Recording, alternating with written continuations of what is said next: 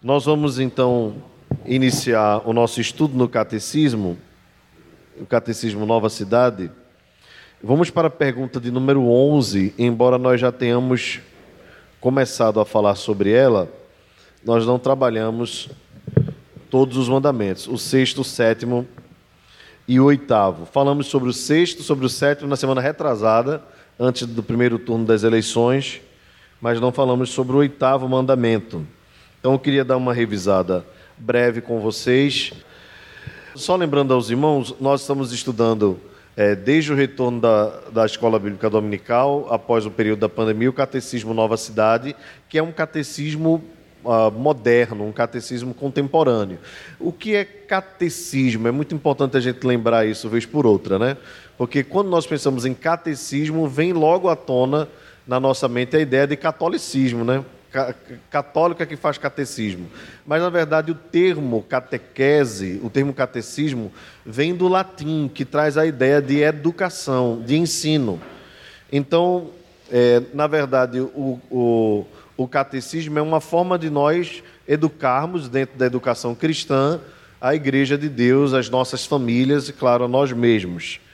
É, são documentos históricos, a maioria dos catecismos e dos dos, das confissões, nós podemos dividir entre esses documentos históricos mais importantes uh, o credo, ou os credos, né? temos o credo apostólico, o credo niceno, o credo de Atanásio, é, temos também cânones, que são documentos mais formais, geralmente trabalham sobre um assunto específico, é, como os cânones de Dort, né, que trabalham especificamente sobre a questão da eleição, da predestinação. É, as confissões, que são documentos maiores e que trabalham vários assuntos, ah, a exemplo da Confissão de Fé de Westminster, a Confissão Helvética, é, a Confissão Belga.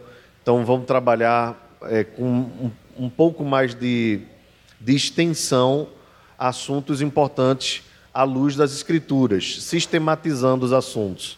E os catecismos, que geralmente usam o método de perguntas e respostas, é, que é um método muito bom é, para ensino, para aprendizado, porque a partir da pergunta a nossa mente já fica estimulada a ter uma resposta, ainda que simples.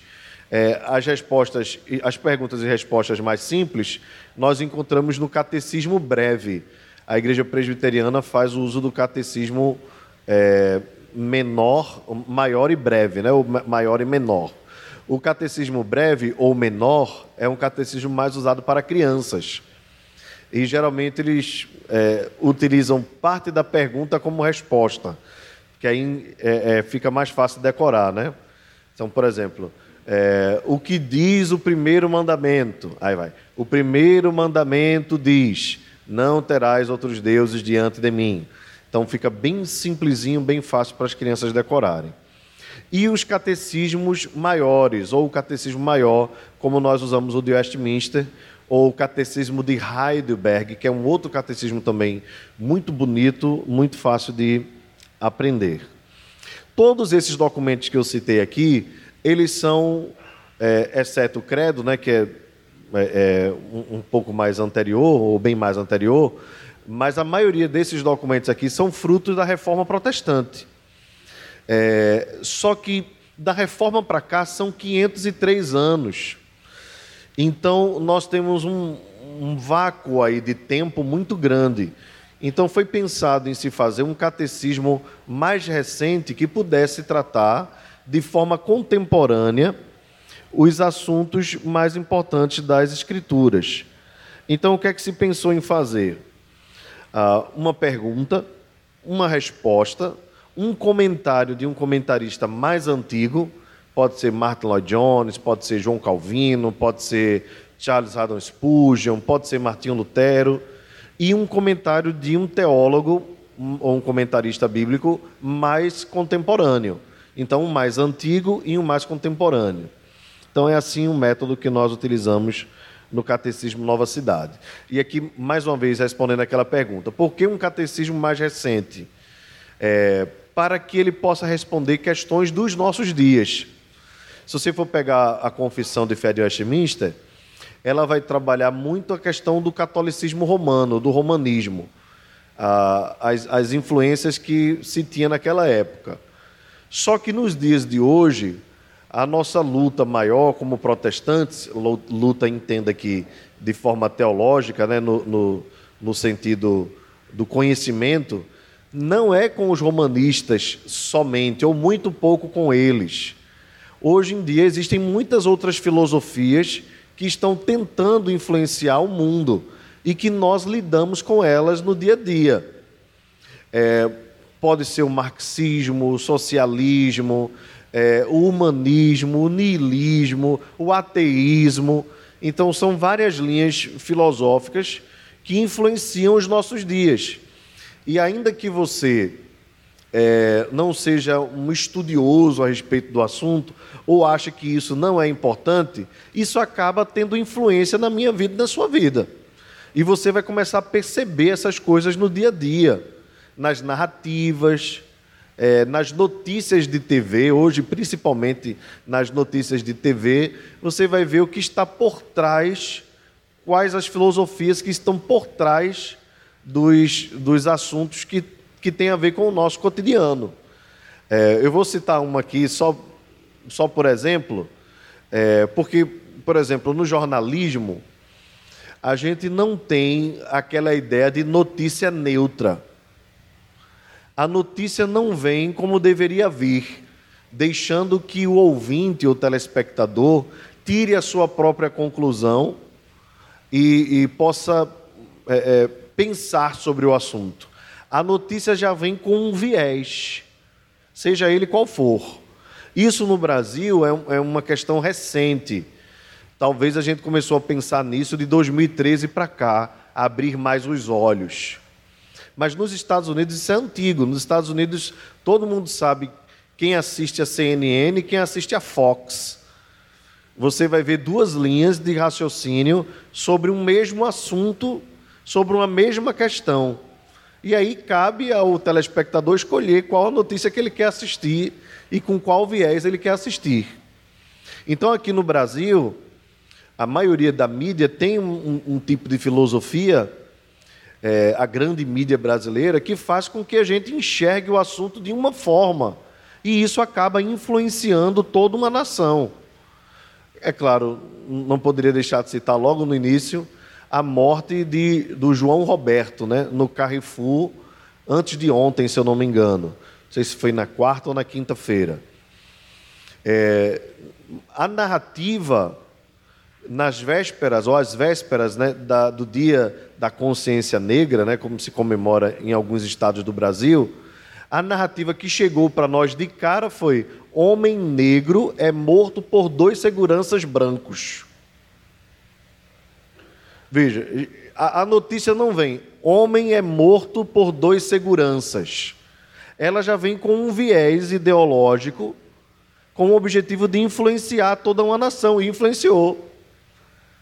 É, unidades do Carrefour, em muitos lugares, foram alvos de protesto, algumas de depedração, algumas entidades e instituições já estão pedindo é, a extinção da empresa de segurança e, não, e, e alguns artistas, inclusive, é, se aproveitam desse momento para é, chamar o boicote ao Carrefour.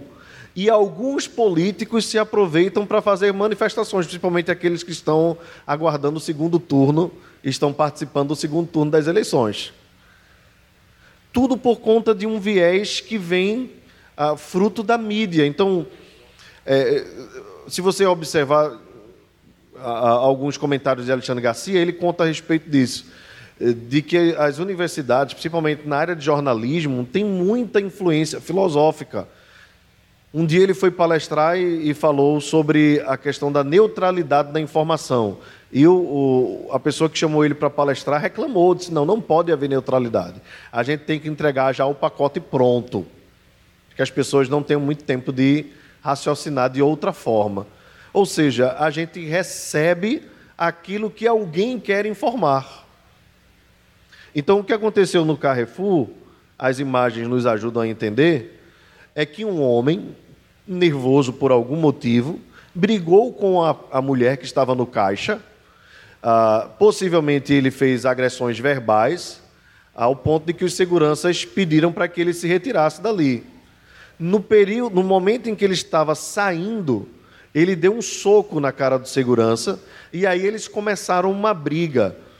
E quando começa uma briga desse tipo, ah, você sabe muito bem que, de alguma forma, a pessoa ah, esquece que é segurança ou que deve manter, isso é uma questão de, de falta de preparo, às vezes psicológico também, né?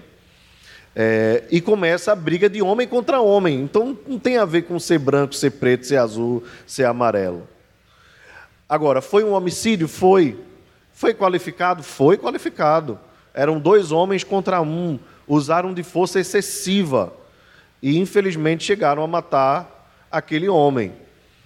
Mas não, não chega a ser a ideia de um homem negro sendo morto, porque poderia ser branco, poderia ser amarelo a questão, ele não morreu pela cor, ele morreu pela violência, pelo despreparo e pelo ódio de dois homens que não tiveram sangue frio, nem sempre a gente tem, mas não justifica, para reagir a uma agressão que lhe foi dada.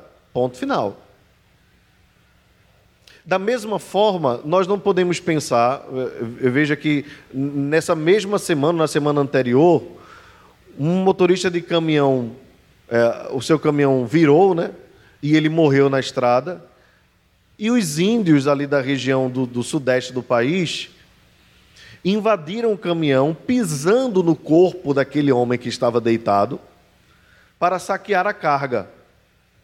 A mídia não comentou o assunto, porque eram índios. Mas índio também faz maldade, inclusive contra o policial que tentou tirar o corpo do homem rodoviário e levou uma pedrada na cabeça. Então veja, a, a, o que é que a mídia quer criar? Ela quer criar uma disputa de classes. Essa é a grande intenção.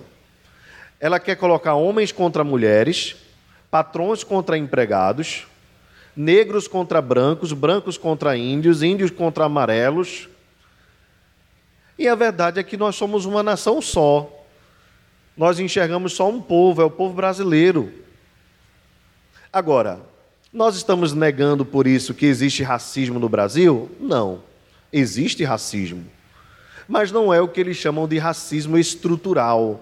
É racismo circunstancial. É só você observar entre nós aqui, nós temos pessoas negras, e você perguntar quantas vezes você foi discriminado por ser negro. Então pode ser que algumas pessoas aqui contabilizem uma vez, duas vezes, três vezes. Isso é circunstância. Estrutura era o que acontecia nos Estados Unidos. Quando alguém subia no ônibus e tinha que ir para um lado, porque um lado era para os negros, outro lado era para os brancos. Restaurante para negros, restaurante para brancos. Roupa para negros, roupa para brancos. E isso era o que acontecia lá.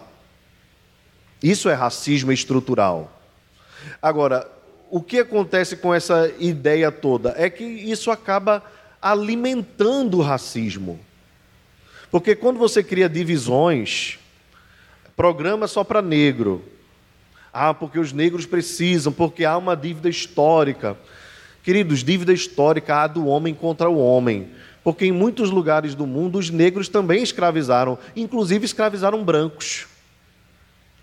Aquele que é proclamado o, o grande Marte do Brasil contra o racismo, o zumbi dos Palmares, era um dos maiores racistas que tinha, inclusive tinha escravos. Então é muito importante que a gente tenha uma leitura da coisa além do que nos é trazido, ou seja, que nós saiamos da caixinha que a grande mídia quer nos colocar sempre. Você tem autonomia hoje. Antigamente nós ficávamos reféns da grande mídia. Hoje em dia nós não precisamos disso. Nós temos acesso à informação. Não precisamos ir para uma biblioteca para descobrir. A gente tem um celular na mão. Então, antes de entrar em qualquer hashtag, em qualquer movimento, pesquise, estude. E você não precisa também opinar sobre tudo. Você precisa aprender primeiro e depois ter uma opinião e ter autonomia para ter a sua opinião, que pode ser inclusive diferente da minha, mas que precisa ser a sua e não algo que alguém colocou sobre você. Bem, eu aproveitei esse assunto para dizer, como exemplo para vocês, de como existem filosofias no mundo e que nós não percebemos. E aí o que acontece hoje num país polarizado? Num país polarizado o que acontece é o seguinte: fulano de tal morreu. Então, antes de eu lamentar a morte de fulano, ou me alegrar com a morte de fulano, aí eu vou pesquisar se fulano era de direita ou de esquerda. Se ele for de esquerda, né, e for da minha, da minha filosofia, se eu também for de esquerda, aí eu vou lá e lamento, tal, tal, tal. Se ele for de direita, aí eu comemoro a morte dele. É assim no Brasil hoje. Então a, a, a caixinha já vem completa. Eu só faço me encaixar dentro dela. Irmãos, nós não somos disso. Nós somos cristãos, nós temos uma ideologia que está acima da esquerda e que está acima da direita está acima, entenda isso. Por mais que a gente tenha empatia com a questão mais conservadora, o Evangelho é mais do que o conservadorismo. O Evangelho é o poder de Deus para a salvação de todo aquele que crê. Então o Evangelho é supracultural. Ele está acima de qualquer coisa. É por isso que nós nos apegamos à palavra de Deus e com as lentes das Escrituras nós observamos os fatos e não ficamos refém nem de uma ideologia nem de outra. O que é que o catecismo faz? Ele nos faz enxergar os problemas, as questões antigas e contemporâneas à luz das Escrituras com uma reflexão ampla, mas sempre com uma cosmovisão bíblica. Ok? Pois bem, pergunta número 11 diz: O que Deus requer nos mandamentos sexto, sétimo e oitavo? Resposta: No sexto, que não firamos, odiemos ou sejamos hostis em relação ao nosso próximo. Deixa eu só voltar um pouquinho. Mas sejamos pacientes e pacíficos, até dispensando amor aos inimigos. No set, a gente já falou sobre isso, né? Comentamos bastante sobre o sexto mandamento, que é o não matarás. No sétimo, que nos abstenhamos de imoralidade sexual e vivamos com pureza e fidelidade. Falamos sobre isso semana passada, retrasada, né? Quer como casados, quer como solteiros, evitando todos os atos, olhares, palavras, pensamentos ou desejos impuros, bem como tudo aquilo que possa nos conduzir a tanto. No oitavo mandamento, que não tomemos sem permissão aquilo que pertence a outra pessoa, nem deixemos de dar qualquer bem a quem possamos beneficiar. Bem, sobre o oitavo a gente não comentou muito, é, mas é muito importante que nós é, lembremos e, e, meditemos um pouco sobre isso. É um mandamento que diz: não furtarás. É, o furto é a posse de algo que não lhe pertence, seja esse algo físico, ah, até mesmo é, é, é, de alguma forma de cunho intelectual. É, então é muito importante que quando você for citar uma frase, né, que for ipsiliterem, você lembre sempre do autor, né? Existe, às vezes as pessoas pensam que quando a gente cita um autor ou outro, a gente está querendo engrandecer alguém, e não é. Na verdade, nós queremos dar a devida honra a quem pensou daquela forma, né? Então, quando a gente cita Calvino, Lutero, Agostinho ou qualquer outro irmão mais antigo, ou mesmo contemporâneo, nós não estamos querendo engrandecer ou idolatrar ninguém. É porque alguém pensou antes de nós e o nosso pensamento é fruto daquele pensamento, daquela visão. Isso é não furtar. É, não furtar tem a ver com muito, muita coisa além do que a gente pensa que é. Ah, ontem eu estava, antes de dormir, eu estava vendo um, um, um programa passando, a, zapeando, né, como se chama na televisão, é, e a, alguém estava fazendo uma pegadinha que era dormir, ou fingir que estava dormindo, né, com o celular ao lado, assim, dando bobeira, né? Só que o, o, o danado tinha um, um instrumentozinho que dava choque. Então, quando a pessoa roubava o celular, né, ou furtava o celular, que dava dois passos, ela levava um choque. Eu não sei se era do primitivo, era um desses assim. É, e você vê assim como as pessoas se aproveitam de oportunidades de vacilo, né? Um, um, uma das pessoas, depois que levou o choque, disse: Ah, mano, você estava dando bobeira aí. Né? Então, é, é, a ideia de aproveitar a oportunidade e possuir aquilo que não lhe pertence. Mas tem a ver também é, com as vezes que nós, talvez você já tenha feito isso, eu, eu também já fiz e me arrependo, filamos na escola. Ou seja, puxamos um conhecimento que não é nosso, ou quando nós seja na escola ou na faculdade, fazemos ah, uso de um artifício que às vezes é muito comum, né? O professor manda fazer um trabalho em trio, você não participa do trabalho e esquece que tinha um trabalho, aí quando chega na hora da aula diz: "Bota meu nome aí, por favor".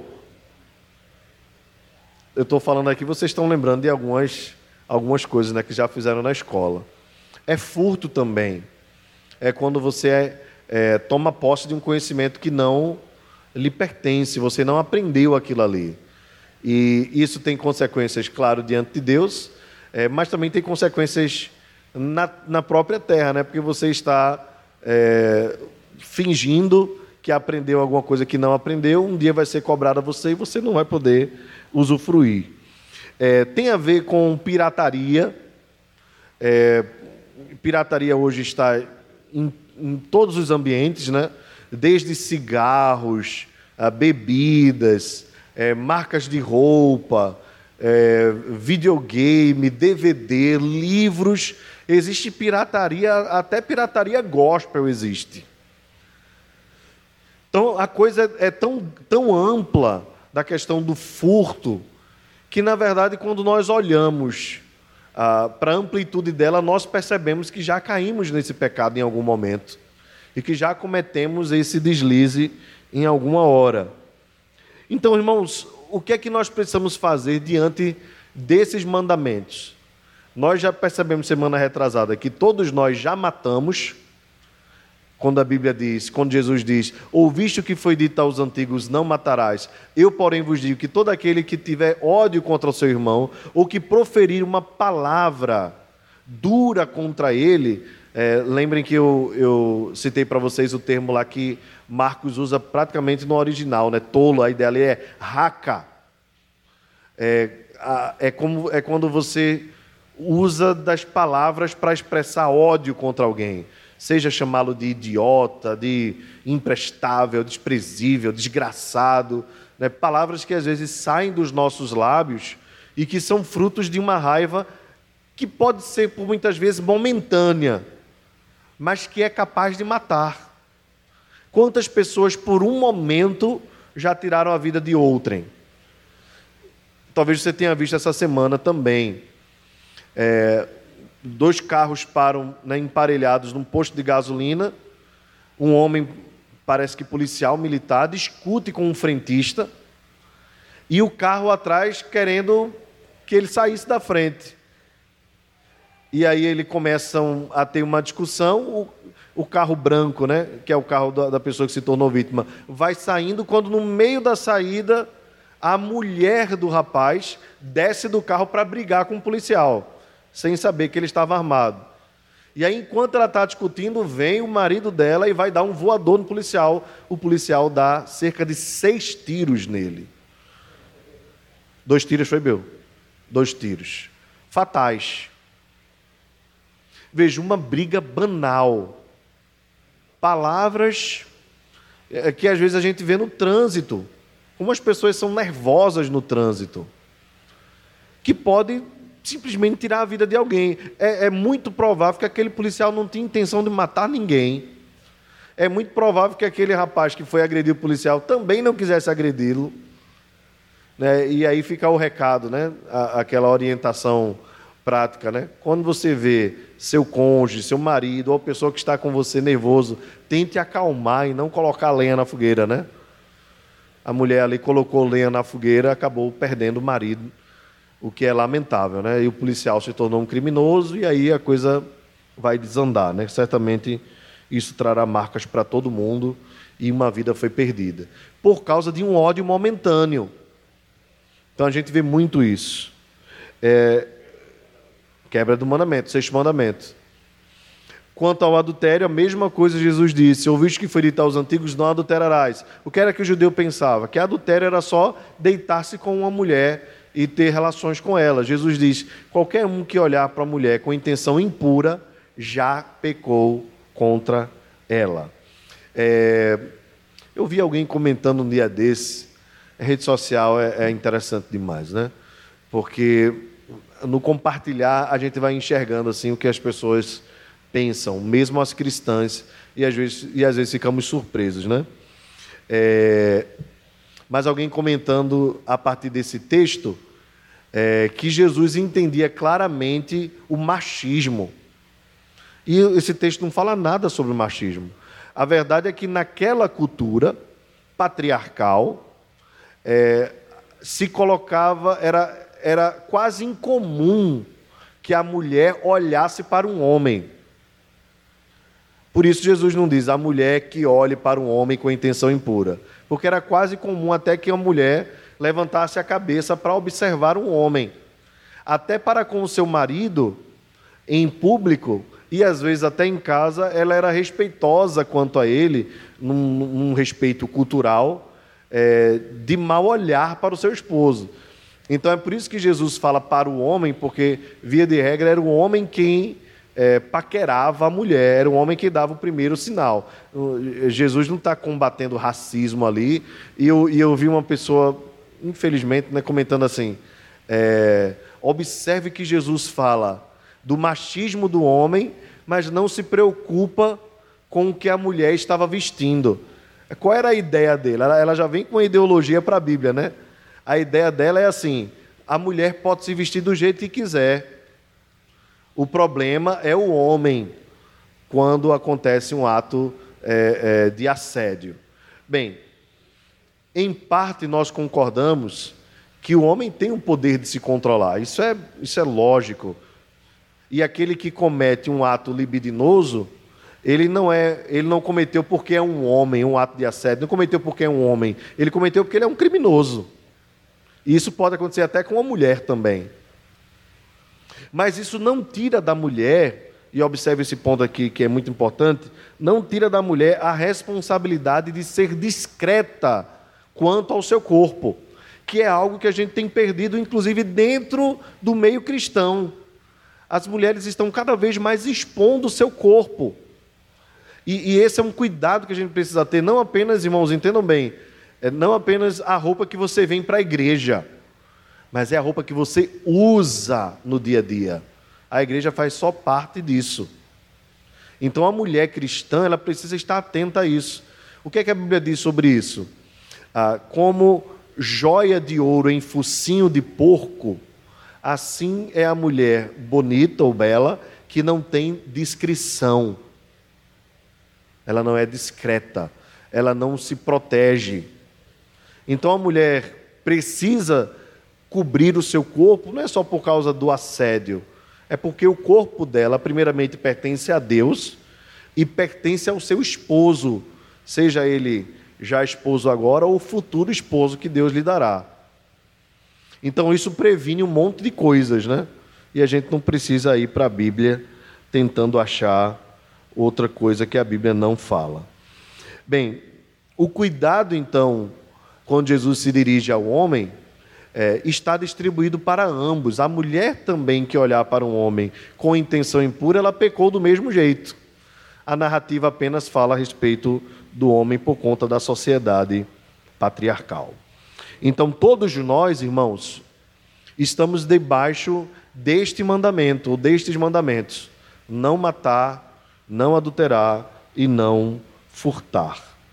É, o que é que Lloyd Jones diz sobre isso? Vamos fazer um resumo rápido aqui. O homem não consegue nem guardar os dez mandamentos. No entanto, fala superficialmente sobre guardar o sermão do monte e imitar a Cristo. Se o homem não consegue guardar os dez mandamentos como entendemos, que esperança terá de guardá-los conforme foram interpretados pelo Senhor Jesus Cristo? Vejam, a lei já era dura para o povo de Deus, pesada, Jesus, quando vem no Sermão do Monte apresentar o sentido mais profundo da lei, não alivia, pelo contrário, torna ainda mais dura, porque enquanto os homens pensavam que o pecado era só algo que se cometia externamente, Jesus diz: pecado é aquilo que está no coração. Então todos nós estamos sujeitos à prática dele. Era esse o problema com os fariseus, que o odiaram tanto que acabaram por crucificá-lo. Pensavam estar guardando os dez mandamentos e a lei moral. Nosso Senhor os convenceu e os condenou pelo fato de que eles não o faziam. Eles diziam jamais ter matado. Espere aí, disse o Senhor. Se você diz ao seu irmão, você é tolo, já é culpado de matar. Matar não é só matar fisicamente, matar também significa amargura e ódio no coração. Vejam, irmãos, pensem comigo aqui e me ajudem nesse sentido. Interajam um pouquinho comigo.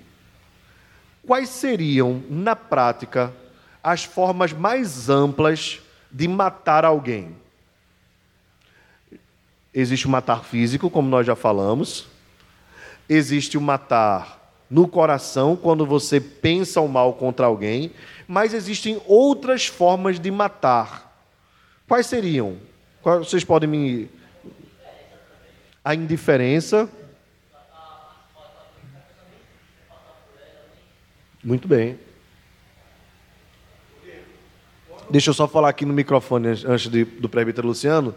Leonardo lembrou para gente que quando você age com uma pessoa com indiferença, Vamos citar, por exemplo, um, um vizinho que você não gosta, diz assim, nem vou falar com ele. Passa e não fala. Você no coração está cometendo assassinato. Só uma boa, um bom exemplo. Presbítero Luciano.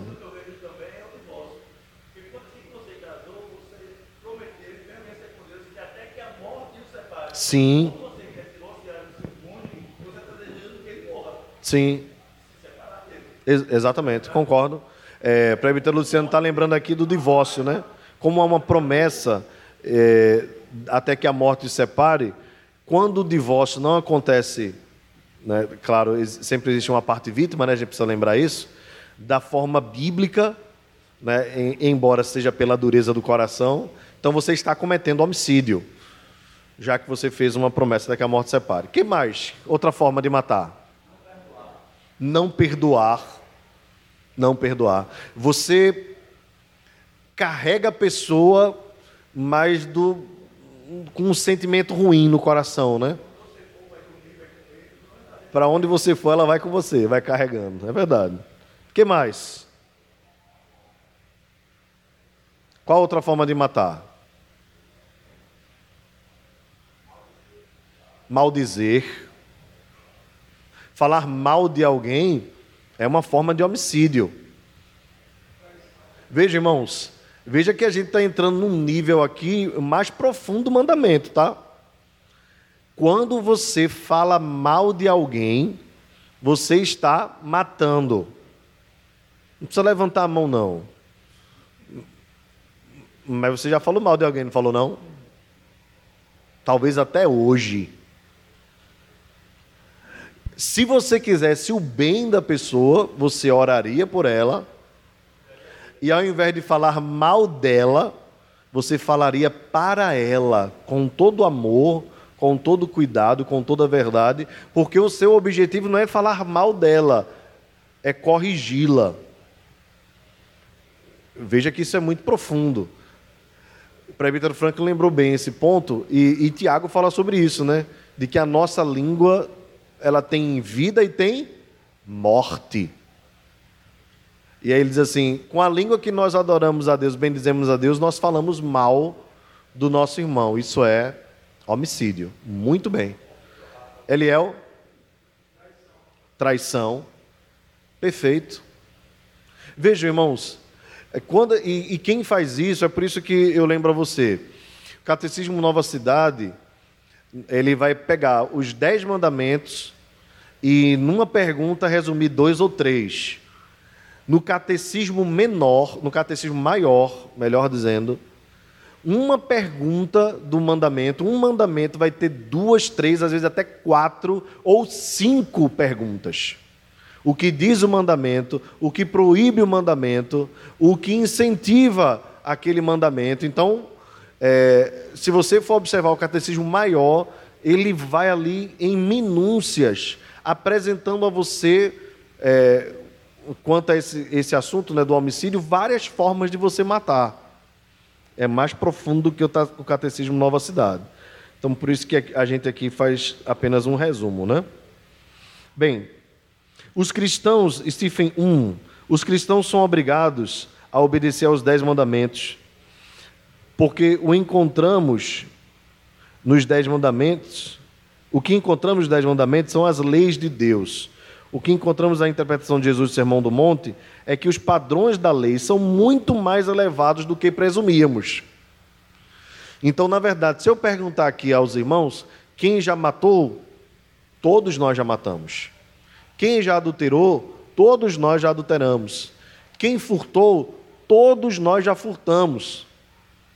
O que é que a lei faz então é, por nós? Ela nos lança no nosso devido lugar, pecadores. A lei nos coloca no desespero ela nos faz entender que, pelas nossas próprias forças, pela nossa própria prática, pela nossa própria moral, nós estamos destituídos da glória de Deus. Então a lei tem esse objetivo. Ela nos lança no nosso devido lugar. Agora, o que é que a lei faz? É clamar por ajuda. Quando nós não cumprimos a lei, e estamos separados de Deus por não cumprirmos a lei, nós só temos um, um, um resultado: o salário do pecado é a morte, a morte eterna. Mas o dom gratuito de Deus é a vida eterna em Cristo Jesus, nosso Senhor. Então, nós não dizemos assim, somos salvos porque fomos obedientes. Porque nós já desobedecemos e, infelizmente, vez por outra, continuamos desobedecemos desobedecendo. Nós somos salvos pela graça. Nós confiamos naquele que foi perfeito. Jesus foi perfeito. Jesus não matou, Jesus não adulterou, Jesus não furtou, Jesus não chamou o nome do Pai em vão, Jesus não disse falso testemunho, não cobiçou, ele cumpriu perfeitamente a lei para que nós confiemos na Sua obra e descansemos na Sua obra. Eh, descansar não significa relaxar ok? No sentido de não buscarmos cumprir a lei. O que é que Agostinho diz ah, resolvendo esse entrave? No seu comentário, acho que é o número 4, ele diz: Fomos salvos da lei para cumprirmos a lei, pela graça. Então, nós fomos salvos do poder da lei que nos condenava, mas recebemos em Cristo Jesus graça para cumprirmos a lei de Deus. Os comentários de Stephen 1 vão trabalhar especificamente os pontos que eu trabalhei, por isso eu não vou comentar mais, ok? Vamos para a pergunta 12. E aqui a gente termina a lei, né? Os dez mandamentos. O que Deus requer no nono e no décimo mandamento? No nono, que não mintamos ou enganemos, mas falemos a verdade com amor. No décimo, que sejamos felizes, não invejemos ninguém, nem nos ressintamos pelo que Deus tem dado a eles ou a nós. Vamos ler juntos Tiago capítulo 2, verso 8, está aí, na, está aí no seu material, né? E está também na projeção. Vamos lá? Todavia, se cumprirdes conforme a Escritura a lei real, amarás a teu próximo como a ti mesmo, assim fazeis Bem fazeis, né? Bem fazeis. Perdão. É... John Bradford faz um comentário a respeito deste assunto. Mas antes, só lembrando a vocês, os mandamentos são: não dirás falso testemunho contra o teu próximo e não cobiçarás. Não dirás falso testemunho contra o teu próximo e não cobiçarás.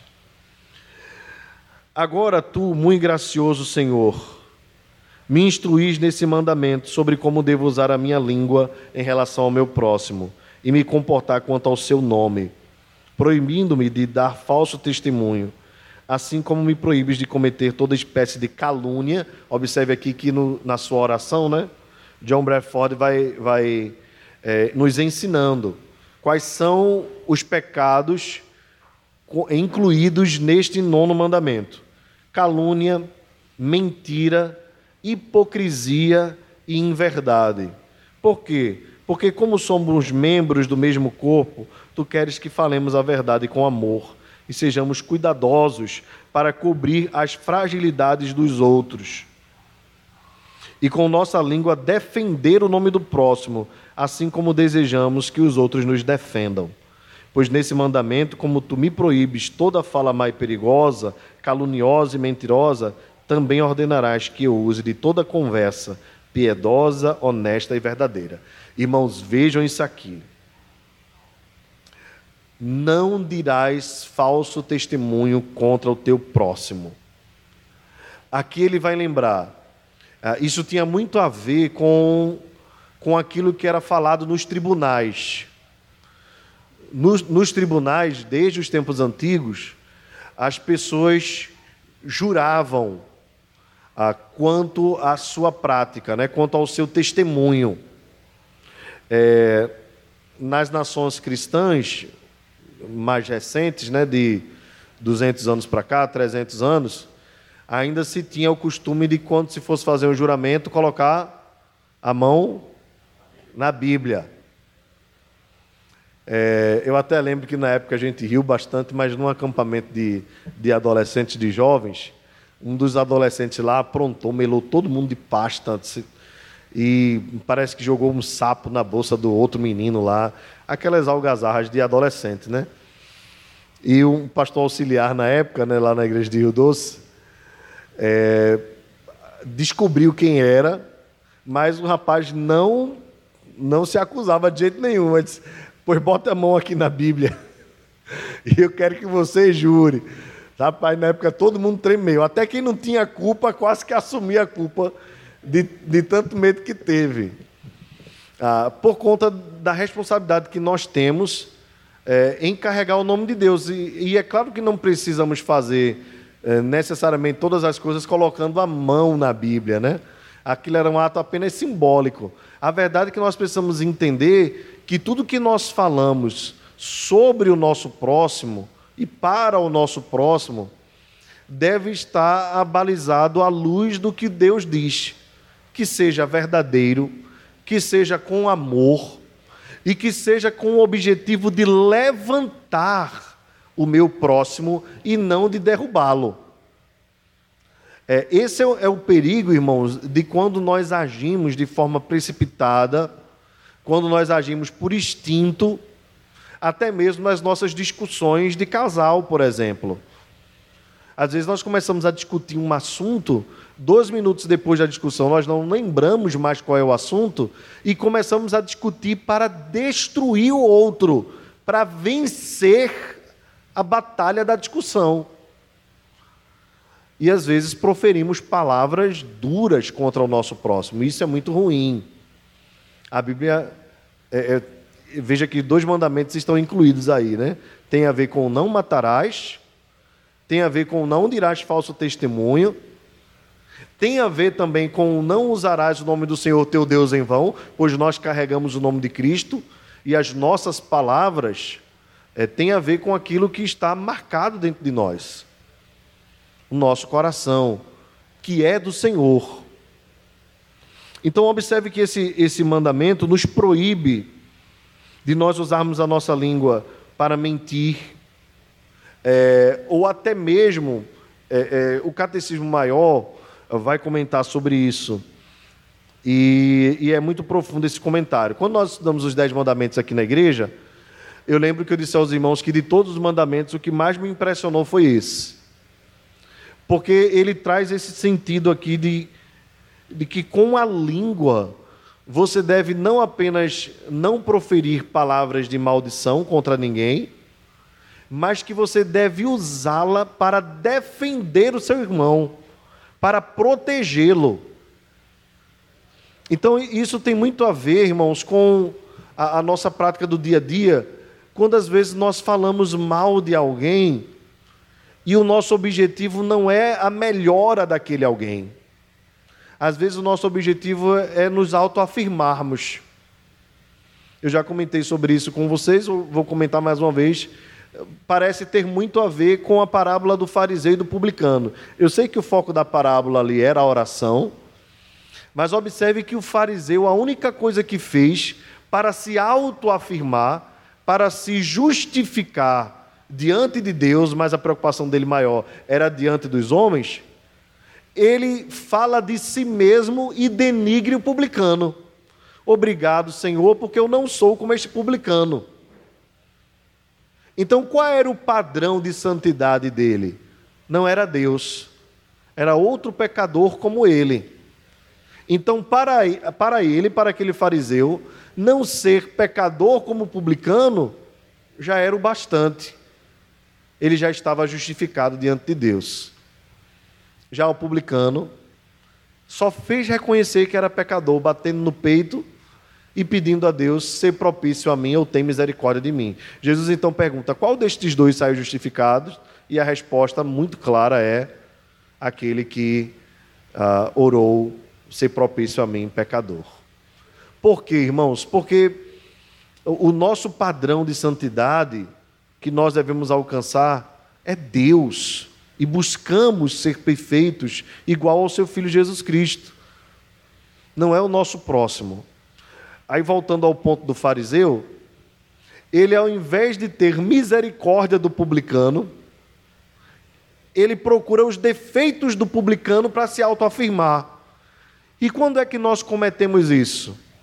Quando nós, em nossas conversas, que parecem às vezes até ter um caráter espiritual, nós malhamos o pau no nosso irmão, mas nunca vamos a ele em amor na hora certa, procurá-lo para dizer assim: meu irmão, eu lhe amo tanto, estou vendo que você está cometendo algo que desagrada a Deus, que é ruim para você, que pode trazer consequências. E eu queria te orientar quanto a este assunto aqui, ó. Você tem feito isso, isso e aquilo, e isso não é bom. E ao invés de fazer como o fariseu, que se colocou acima, dizer para o irmão: Eu também tenho os meus pecados, também cometo algumas coisas. E peço a você que, quando você me vir praticando, me corrija, me ajude também, pois nós somos irmãos. E a minha alegria não está no teu pecado, a minha alegria está em nós vencermos o pecado juntos. Veja que isso faz toda a diferença. Mas às vezes nós vamos minando o irmão falando para um, falando para outro, falando para outro, falando para outro, mas não vamos até ele. Isso é usar de falso testemunho. O que é que os fariseus achavam? Achavam que era só ir no tribunal e fazer um testemunho falso diante de um juiz. O que é que Jesus quer dizer com isso? Que toda palavra frívola, lembra que Jesus fala sobre isso? Será condenada. Então nós precisamos cuidar é, da forma como nós usamos a nossa língua em favor de alguém. Bem, John Branford continua dizendo assim: Ó, oh, como isso é grande e boa coisa para mim. Se considerarmos a dor que vem pela falta de verdade e por palavras pelas quais são muitos enganados, veríamos facilmente ter o maravilhoso benefício e cuidado para nós nesse mandamento. Quanto ao não cobiçarás, ele diz o seguinte: Aqui, Senhor muito gracioso, tu me dás o último mandamento de tua lei, que depois de ter ensinado atos externos que tenho que evitar, veja, irmãos, quem trabalha esse ponto aqui muito bem é Martinho Lutero. Lutero tinha um cuidado quanto a este mandamento, não cobiçarás, exatamente por esse argumento que John Bruford levanta aqui. Todos os outros mandamentos, embora não tenham o objetivo do coração, né? É, na sua grande maioria são percebidos por atos externos. Agora Jesus vai falar de um mandamento que especificamente acontece ou a gente quebra só no coração, a cobiça. Só Deus sabe. Os outros nós podemos até conter, Podemos ter desejo por alguém que não é o nosso esposo ou a nossa esposa e conter no coração, não externar. E conviver com esse pecado durante muito tempo, isso é muito ruim. Pior ainda se for externado. Mas é muito ruim que esteja no coração. Precisamos pedir a Deus que nos ajude. Podemos ter raiva de alguém, ódio de alguém, amargura de alguém, desprezo por alguém, como Léo colocou, e não agredirmos verbalmente ou fisicamente, mas guardarmos no coração e olharmos para aquela pessoa com indiferença. Mas a cobiça, ela acontece só no coração. Pode ter efeitos externos, sim, mas ela acontece especialmente no coração. E esse é o perigo. Às vezes, porque acontece só no coração, nós domesticamos esse pecado. Qual o nosso problema quando nós fazemos isso? É que nós estamos mais preocupados com a opinião pública do que com aquilo que Deus pensa a respeito de nós. E aí nós somos fariseus, semelhantes àquele homem que estava só preocupado em aparecer. Ele vai para a praça pública e ora de si para si mesmo, fazendo propaganda, né, tocando trombeta das suas virtudes, mas não reconhece um pecado sequer. É bem aquela história de sei se você lembra daquele, daquele stand-up do estagiário, né? Você pergunta assim, quais são as suas virtudes? Aí ele diz um monte, né? Aí diz assim, quais são os seus defeitos? Aí ele diz qual? Eu sou perfeccionista.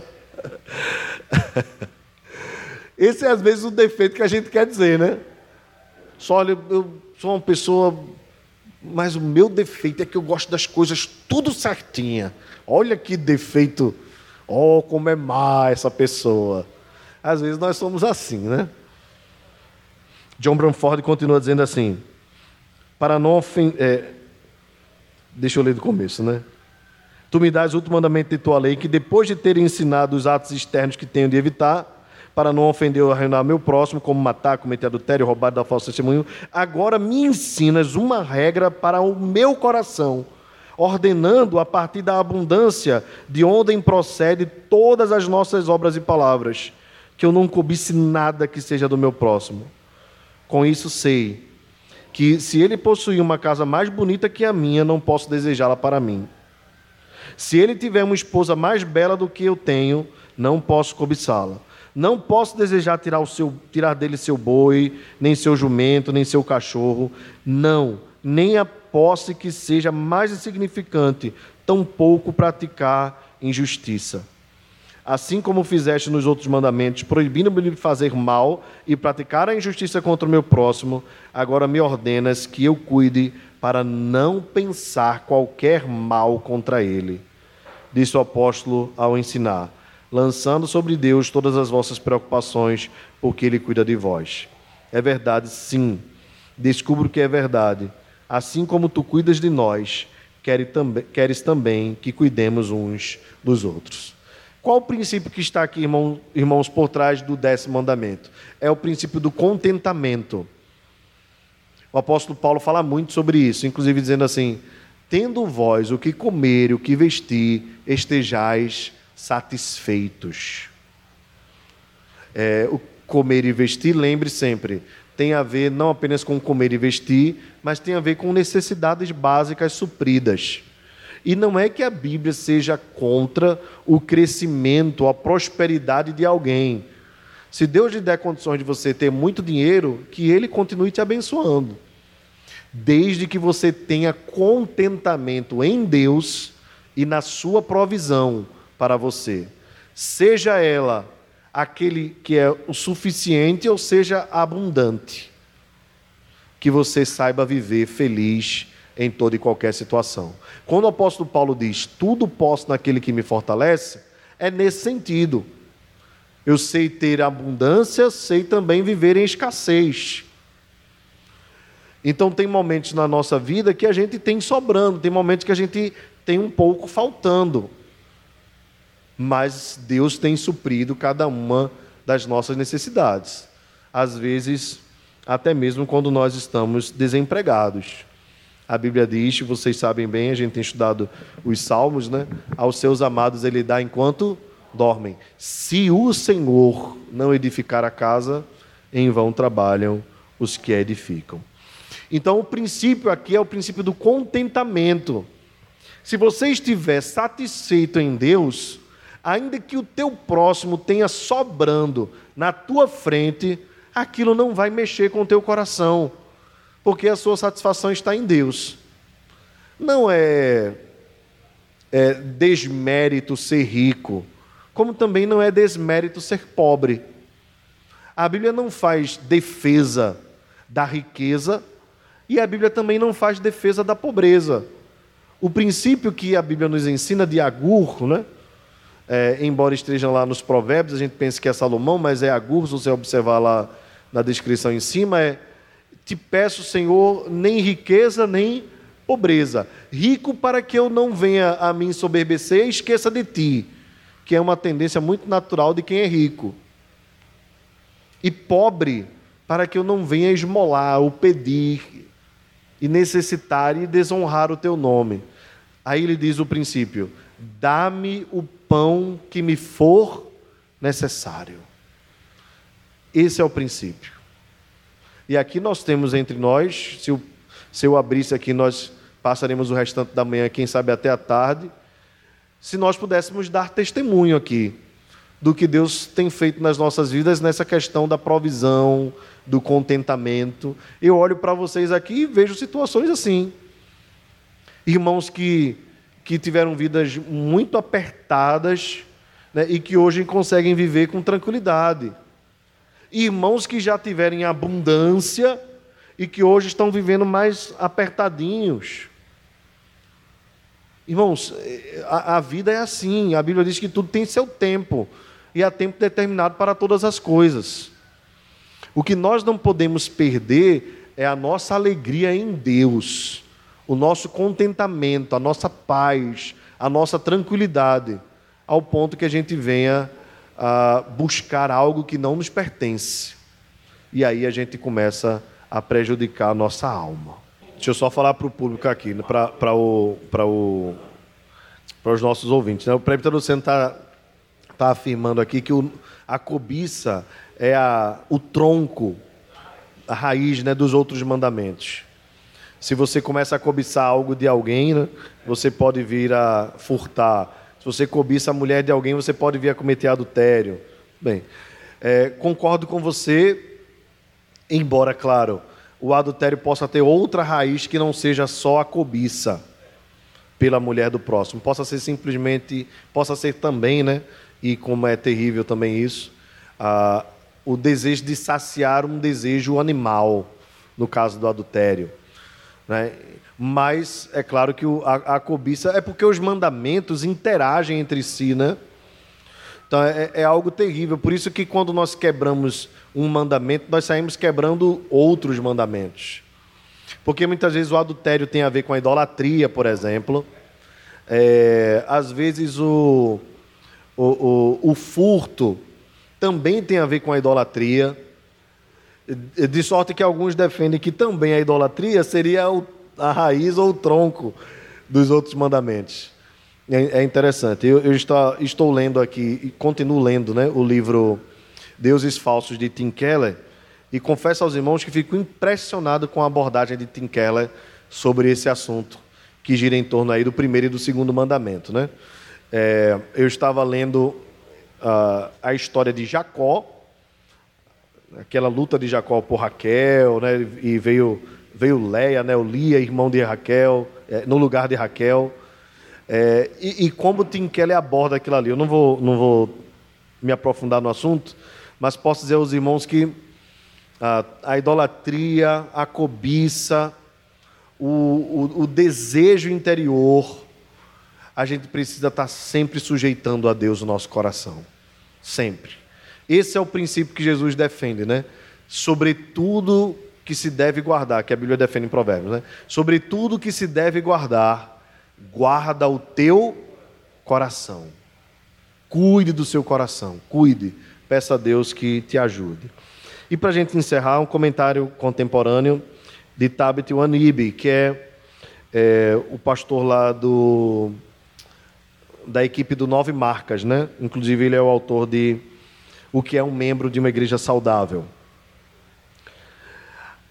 ele é afrodescendente e traz essa característica para a linha reformada. Isso é, é algo interessante, né? É, a língua é um mal incontido. Incendeia a pessoa toda, diz Tiago 3. Assim, o nono mandamento visa em parte refrear a língua, visa segurar a língua com a verdade, ensinando-nos a tirar toda a falsidade, deixar toda a mentira. Bem, é, aqui ele está comentando o nono mandamento, deixa eu ir para o décimo aqui. Se você conseguir imaginar o coração com mãos, Cobiçar é como se o coração estivesse agarrando as coisas. Veja que é, é, ilustração ele faz, né? Cobiçar é ter o coração com mãos, desejando e apropriando-se de objetos que não lhe pertencem propriamente. O mais surpreendente e lindo em relação a esse mandamento, de fato, sobre toda a Escritura, é que, mesmo, mesmo que o mandamento trate de algo interior, aquele agarramento interior do coração, também ressalta as implicações sociais desse tomar para si interior. Temos então que não cobi... temos, temos então que não cobiçarás nada que seja do teu próximo, nem o cônjuge do teu próximo, nem o gado, nem coisa alguma que pertença a ele. O décimo mandamento nos remete para um limite que nos protege contra o modo como a cobiça atravessa as linhas somos tentados a cruzar a linha dos desejos, de almejar as coisas que não nos pertencem. Irmãos, isso não é, isso não é algo exclusivo dos adultos, né? As crianças, desde pequenas, podem ter esse e devem ter refreado esse hábito de querer tomar o brinquedo de outra criança. Aqui os que são pais, os que não são pais já foram crianças, sabem muito bem disso. A, a, a, criança tem aquele hábito de gostar do brinquedo do outro, né? Às vezes, quando eu saio com o Gigi para brincar lá no condomínio, aí eu faço assim: bora, Gigi, andar de bicicleta? Ela diz: não, bicicleta não. Bora, Gigi, vamos levar a tua bicicleta? Não, bicicleta não.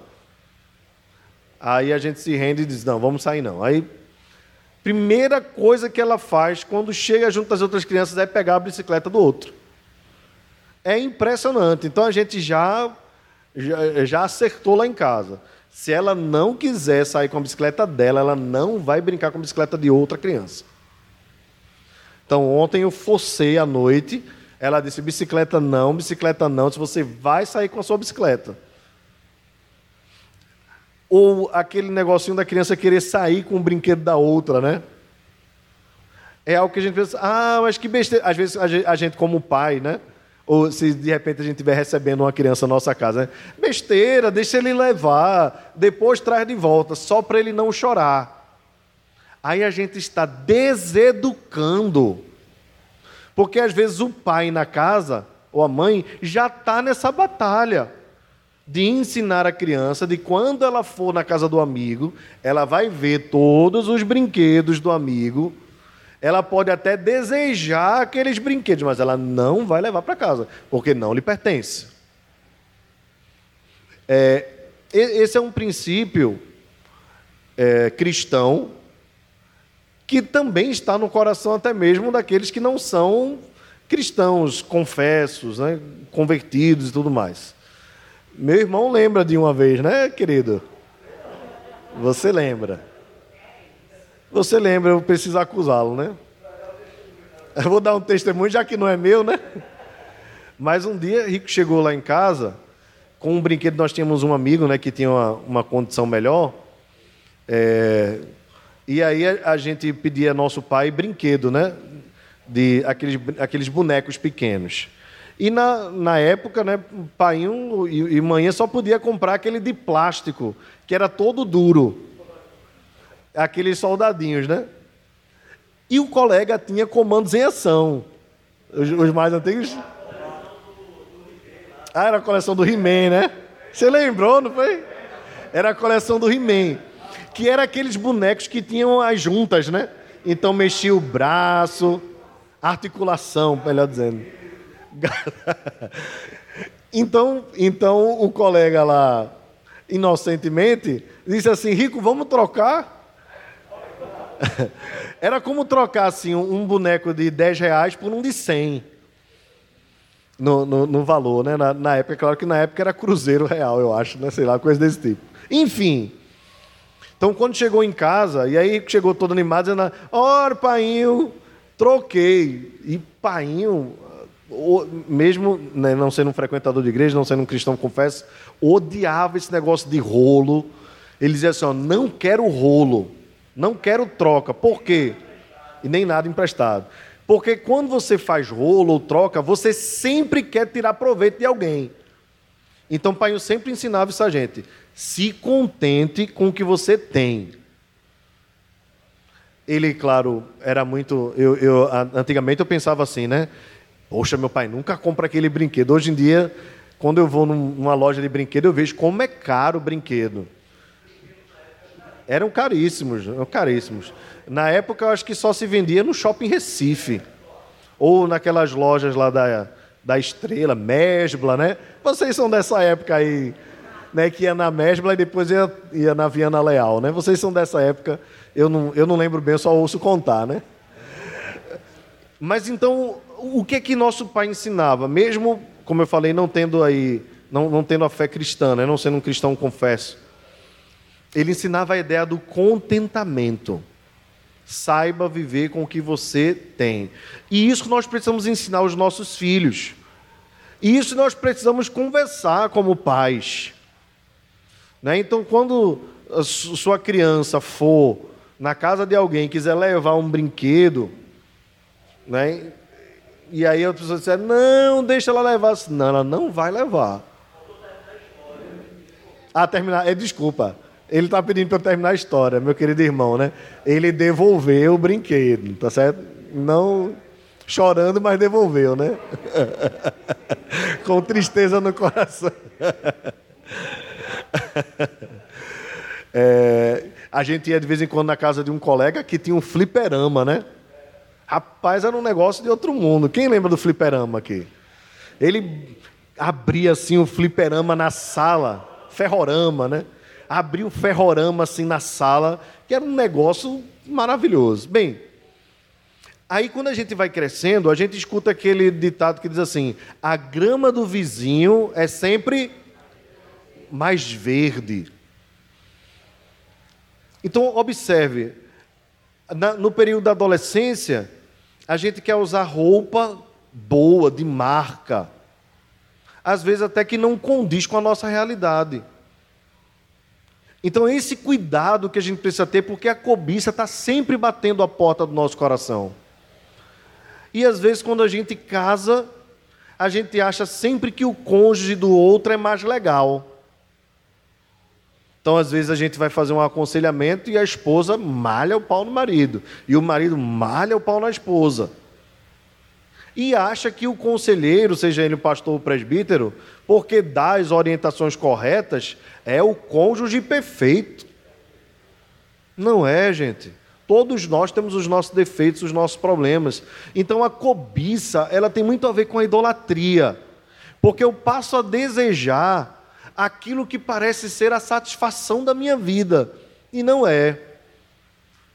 Eu diria, usando a mesma ilustração, que quando a gente alcança é como um brinquedo.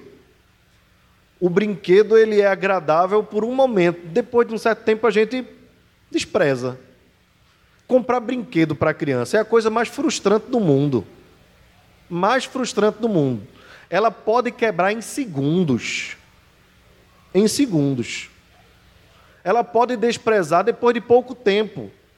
A gente sempre ficou pensando assim: vamos comprar uma bicicleta para Gi, vamos comprar uma bicicleta para Gi. Quando ela viu a bicicleta, a gente filmou, tal, a primeira andada dela de bicicleta, e até a foto do meu celular, ela andando de bicicleta. Mas não passou três dias. A bicicleta já estava lá. Uma semana depois, os pneus já estavam murchos. E agora, quando eu levo ela para andar, eu tenho que passar lá na casa de Luciano para pegar a bomba para encher os pneus, porque é uma vez perdida. Às vezes nós somos assim com as coisas que nós cobiçamos. Por que somos assim? Porque elas não satisfazem. E é isso que a gente precisa atentar. Quando nós colocamos demasiadamente o nosso coração nas coisas, nós estamos caminhando para a idolatria, e quando caminhamos para esse ponto, nós vamos para a frustração, porque nós descobrimos que a única coisa que nos satisfaz é o Senhor. Irmãos, vamos ficar de pé. Eu quero encerrar com essa oração que está aí no seu material. A oração diz assim: Senhor de toda a verdade, vamos fazer juntos? Senhor de toda a verdade, ajuda-nos a refletir tua bondade em palavras e atos. Tu sabes todas as coisas, nada fica escondido de ti. Tu nos dás boas dádivas e não recusas nenhum bem aos teus filhos. Que tua verdade esteja em nossos lábios e o contentamento esteja em nossos corações. Amém. Amém. Senhor, nos abençoa nesta manhã. Dá-nos a graça de sermos obedientes à tua lei, não porque queremos ser salvos, mas porque já somos salvos pela tua graça. Que nós te obedeçamos por amor, por gratidão e na certeza de que os teus mandamentos não são penosos e que neles devem estar o nosso prazer. Perdoa-nos quando descumprimos e ajuda-nos a olharmos só para Jesus, pois ele sim nunca proferiu palavra mentirosa e nunca cobiçou aquilo que não lhe pertencia. Obrigado, Jesus, Filho de Deus, pela tua perfeição. Obrigado, Espírito Santo por nos revelar a glória e a beleza de Jesus Cristo e do seu Evangelho. Que a graça do Senhor Jesus, o amor de Deus, nosso Pai, e a comunhão do Espírito Santo seja sobre nós e conosco permaneça agora e para sempre. Amém. Amém. Deus abençoe a todos, irmãos. Podem sentar. E Deus abençoe você que está nos acompanhando através da transmissão.